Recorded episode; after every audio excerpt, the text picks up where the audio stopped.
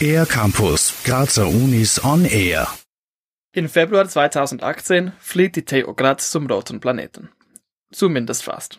Als Mitglied der Amadei 18 Mission reist Michael Muller, Physikstudent an der TU Graz, in die Wüste des Oman, um 3D-Druckabläufe bei maßähnlichen Konditionen zu testen.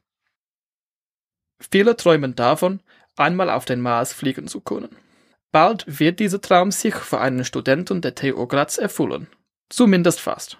Physikstudent Michael Muller reist im Februar 2018 als Teamleiter des Experimententeams Adapt to Mars für einen Monat in die Wüste des Oman. Als Teilnehmer der Amadei 18 Mars-Simulation des österreichischen Weltraumforums wird er mit seinen Kolleginnen und Kollegen in der Wüste, also unter ähnlichen Bedingungen wie am roten Planeten, erforschen, was für eine künftige Mars-Mission nötig wäre. Die Wüste des Oman passt besonders gut zu der Mission, da dort beispielsweise marsähnliche sedimentäre Strukturen und ausgetrocknete Flussbette zu finden sind. Dabei testen Michael Muller und sein Team wie sich ein 3D-Drucker am effektivsten in eine Mars-Mission einbinden lässt. Der Drucker sollte Ersatzteile vor Ort liefern können. Besonders wichtig ist die Frage, ob der Drucker vor Ort oder von der Erde aus gesteuert wird. Was wir machen, wir nutzen die Infrastruktur des österreichischen Weltraumforums. Das heißt, die ganze Logistik und Planung, die von dem österreichischen Weltraumforum zur Verfügung gestellt wird, eben in der Wüste und gliedern dort unsere 3D-Drucker ein. Äh, was wir da machen, ist, wir stellen detaillierte äh, Schritt-für-Schritt-Anleitungen zur Verfügung, die gewisse Szenarien durchspielen und uns eben die Möglichkeit geben zu untersuchen, welchen Einfluss der 3D-Drucker auf gewisse äh, Bereiche der Mars-Mission hat. Wenn man an Mars-Missionen denkt, denkt man wahrscheinlich an extreme Temperaturen und Wetterbedingungen sowie an die seelische Belastung, die oft bei so einer Mission vorkommen. Sie sind aber nicht die einzigen Herausforderungen, die das Team zu überwinden hat.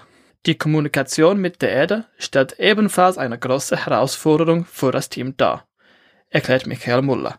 Was bedeutet, dass wir auch die Zeitverzögerung in der Kommunikation zwischen Erde und Mars, die 10 bis 20 Minuten betragen kann, simulieren.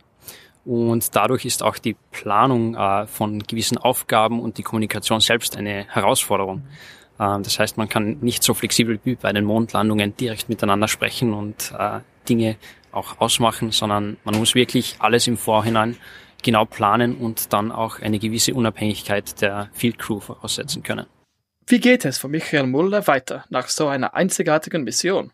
Viele Physikstudierende würden wahrscheinlich gerne an einer echten Mars-Mission teilnehmen.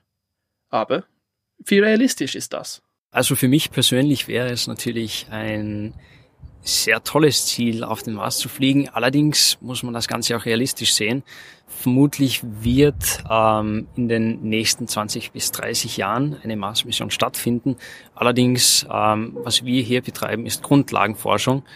Ähm, das heißt, wir selbst werden nie auf den Mars fliegen. Dafür ist die Zeitspanne oder der Zeitunterschied einfach zu groß.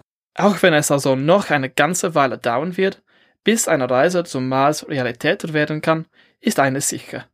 Durch die Erkenntnisse von Experimenten wie Adapt to Mars rücken wir Stück für Stück näher an den roten Planeten heran. Für den Air Campus der Grazer Universitäten Alexander White. Mehr über die Grazer Universitäten auf aircampus-graz.at